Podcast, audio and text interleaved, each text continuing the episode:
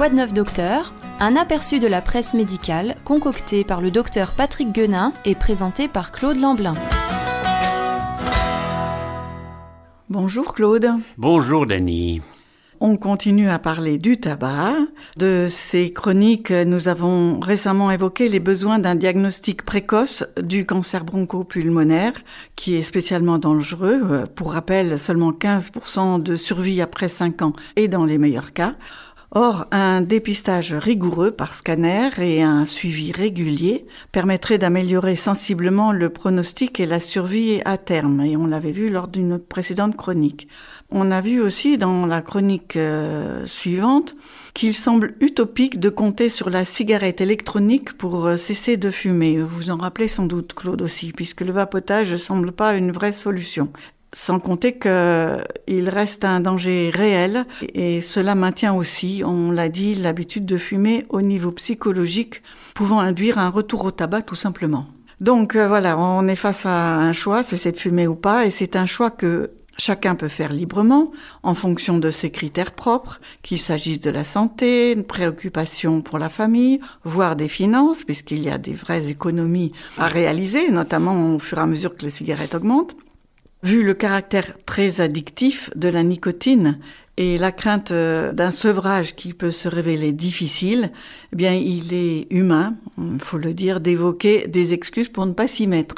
Nous vous proposons, grâce à un article du 3 mars 2020, euh, de faire le point sur les cinq excuses entre guillemets, le plus souvent évoquées pour continuer à fumer en toute bonne conscience.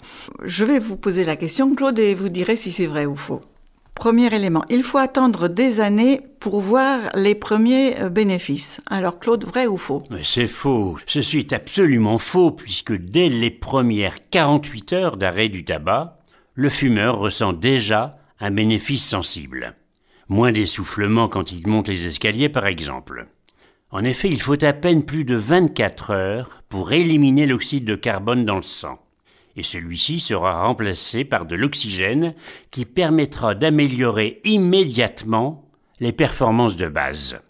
Sitôt que l'on arrête de fumer, le rythme cardiaque, la pression artérielle et la coagulation sanguine reviennent à la normale. Du coup, les risques associés sont réduits, et notamment les risques d'AVC ou d'infarctus. Euh, par ailleurs, concernant les améliorations, et souvent dans cet ordre, l'odorat puis le goût retrouvent leur sensibilité normale et la fatigue générale diminue. Voilà donc ce que peut espérer le fumeur qui arrête le tabac. Grâce à toutes ces modifications rapides, son organisme va trouver du mieux-être. La tension artérielle va s'abaisser de 2 points en moyenne et la coagulation du sang revient rapidement normale. En conséquence, le fumeur, qui était prêt à à boucher une artère ne le fera pas, évitant ainsi un AVC ou un infarctus du myocarde. Bon, il est vrai qu'il faudra attendre plusieurs années avant de retrouver des artères complètement propres, libérées des plaques d'athérome que le tabac avait progressivement contribué à se constituer. Mais le plus tôt sera le mieux. Donc on le rappelle, euh, il faut attendre des années pour voir les premiers bénéfices de l'arrêt du tabac, c'est faux. Une autre euh, remarque, je suis trop vieux, c'est trop tard pour arrêter. Vrai ou faux, Claude? Ben Non, c'est faux également. En effet, plus on a fumé, plus le risque est menaçant. Un fumeur qui s'arrête à 40 ans améliore en moyenne de 9 ans son espérance de vie. De 9 ans. À 50 ans, s'il s'arrête à 50 ans, il améliore son espérance de vie de 6 ans.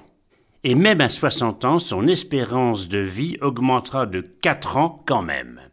Euh, par ailleurs, quel que soit l'âge où l'on s'arrête, le risque d'AVC lié au tabac disparaît au bout d'une année et celui d'infarctus du myocarde diminue de moitié. C'est un délai extrêmement court, souligne le professeur Furber. Certes, il vaut mieux arrêter relativement jeune, ou, ou mieux encore, ne jamais commencer. Mais quel que soit le moment de l'arrêt du tabac, on se trouvera en meilleure santé que lorsque l'on fumait. Jeune ou moins jeune, eh bien, c'est toujours le moment d'arrêter de fumer.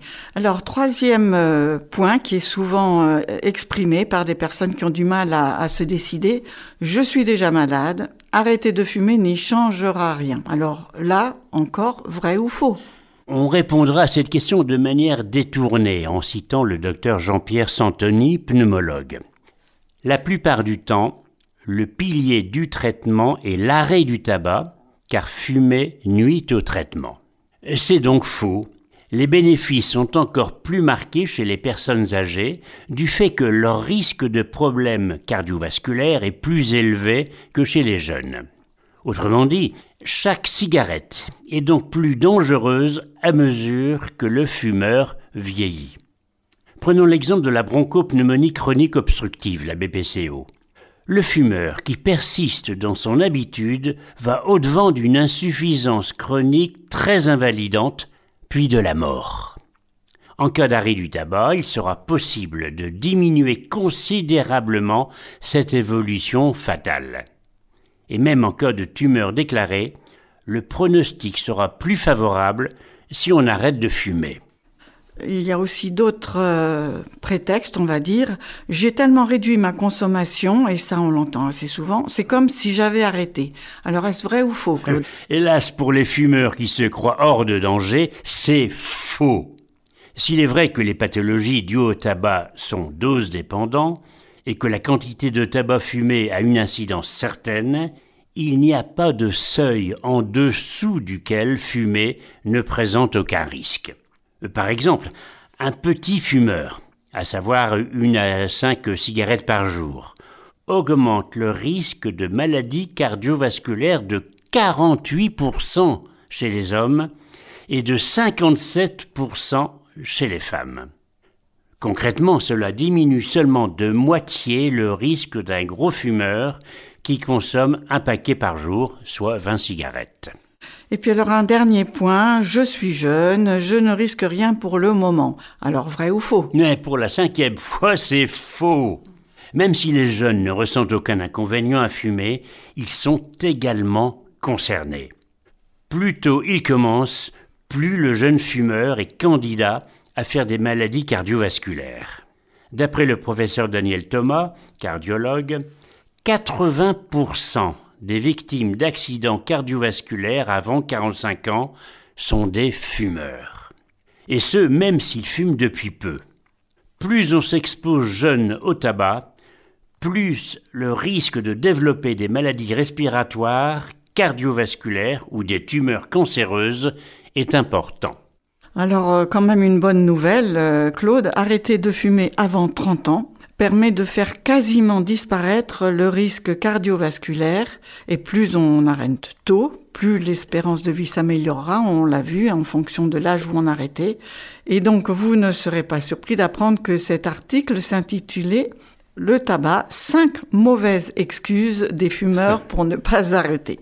C'était Margot Brunet dans un article paru dans le Figaro Santé, paru en ligne le 3 mars 2020. À bientôt, Claude. À bientôt, Denis. C'était de neuf docteur, présenté par Claude Lamblin. Vous pouvez retrouver cette chronique en podcast ou nous en demander les articles de presse.